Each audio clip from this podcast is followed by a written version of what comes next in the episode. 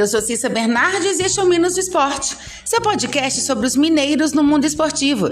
Seja futebol, vôlei, basquete ou até campeonato de peteca, eu tô aqui para contar o que acontece com as equipes mineiras no esporte. Hoje é quinta-feira, 23 de setembro de 2021. Ontem à noite, em jogo adiado pela 19ª rodada do Brasileirão, São Paulo e América ficaram no 0 a 0 no Morumbi. Com muitas disputas físicas no meio-campo e gols perdidos no fim, o placar passou ileso. Mas não foi de todo ruim para o Coelho. Com este ponto conquistado fora de casa, a equipe Alviverde foi a 23 pontos, subindo para a 16ª posição e assim deixando a zona de rebaixamento, mesmo que ainda seja provisoriamente, já que o Grêmio, que está em 18º, tem dois jogos a menos. O próximo compromisso do América no Campeonato Brasileiro será domingo, às 11 horas, diante do Flamengo no Independência. O São Paulo do técnico Hernan Crespo jogou ontem com Thiago Volpe, Galeano, Arboleda, Miranda e Reinaldo, depois Wellington. Luan, Nestor, Igor Gomes, depois Caleri e Gabriel Sara, depois Lisiero. Rigoni e Pablo, depois Marcos Vinícius. O América de Wagner Mancini foi a campo com Matheus Cavicchioli, Patrick, Eduardo Bauerman, Ricardo Silva e Marlon, depois Krigor, Ale e Juninho, Ademir, depois Ian Sassi, Felipe Azevedo, depois Alan Ruschel, Sarati, depois Marcelo Toscano e Ribamar, depois Rodolfo. Atlético.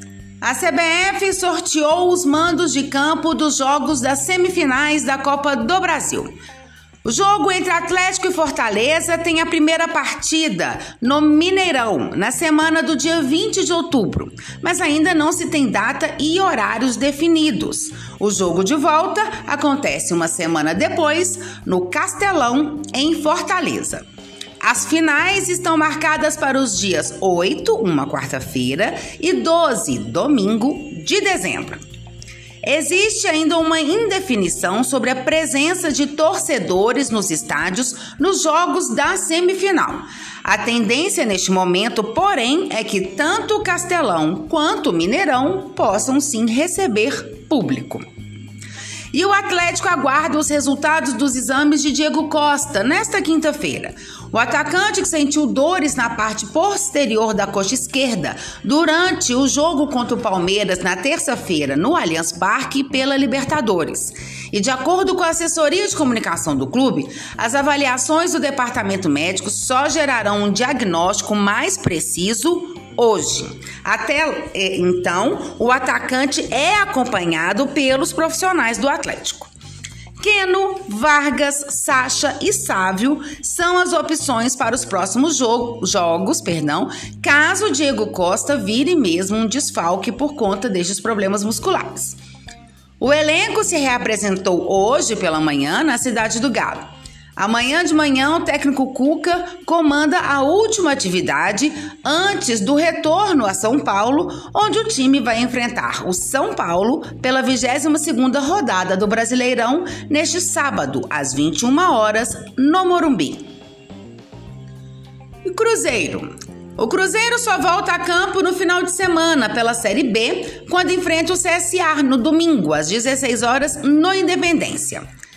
E no treinamento de ontem, o atacante Keké treinou pela primeira vez com bola ao lado do grupo, na toca da Raposa 2.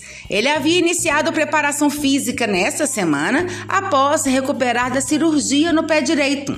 A estreia de Keké pode ser antecipada em função dos desfalques que tem Vanderlei Luxemburgo. Wellington nem foi diagnosticado com uma lesão na coxa direita, não pode atuar nos próximos jogos. Outro atleta da posição, Bruno José, também sente dores e no tornozelo direito e é dúvida para a partida. Ontem ele fez apenas atividades na academia ao lado do Meia Marcinho. Keké não entra em campo desde 29 de maio, quando participou do empate do Tombense com o Paysandu 1 a 1 no estádio do Almeidão em Tombos, na primeira rodada da Série C do Brasileiro. Em junho, o Cruzeiro manifestou interesse na contratação do jogador, porém o negócio não avançou, inicialmente em razão deste problema clínico. A situação foi contornada depois de conversas entre as diretorias do Cruzeiro e do Tombense, além, claro, do empresário Eduardo Ural. Keké operou então no dia 15 de julho e desde então passou a ficar sob os cuidados da fisioterapia do Cruzeiro. Ao que tudo indica, o retorno previsto para entre o fim de setembro e início de outubro vai ser cumprido. Vôlei. Hoje à noite tem rodada dupla no Campeonato Mineiro de Vôlei Masculino. Às 18 horas, Brasília Vôlei e Uberlândia Academia do Vôlei se enfrentam. E às 20 horas é a vez de Olímpico Blumenau e Fiat Gerdau Minas Tênis Clube. Eu volto então amanhã, sexta-feira, para falarmos de todos os jogos do final de semana. E claro, mais informações de Minas no esporte. Até lá! Se você quer saber sobre o seu time ou qualquer informação esportiva de Minas, manda mensagem, perguntas, dá um oi. Meu Twitter é arroba Cissa Bernardes e meu e-mail é cissabernardes.gmail.com. Até mais! Boas competições para todos!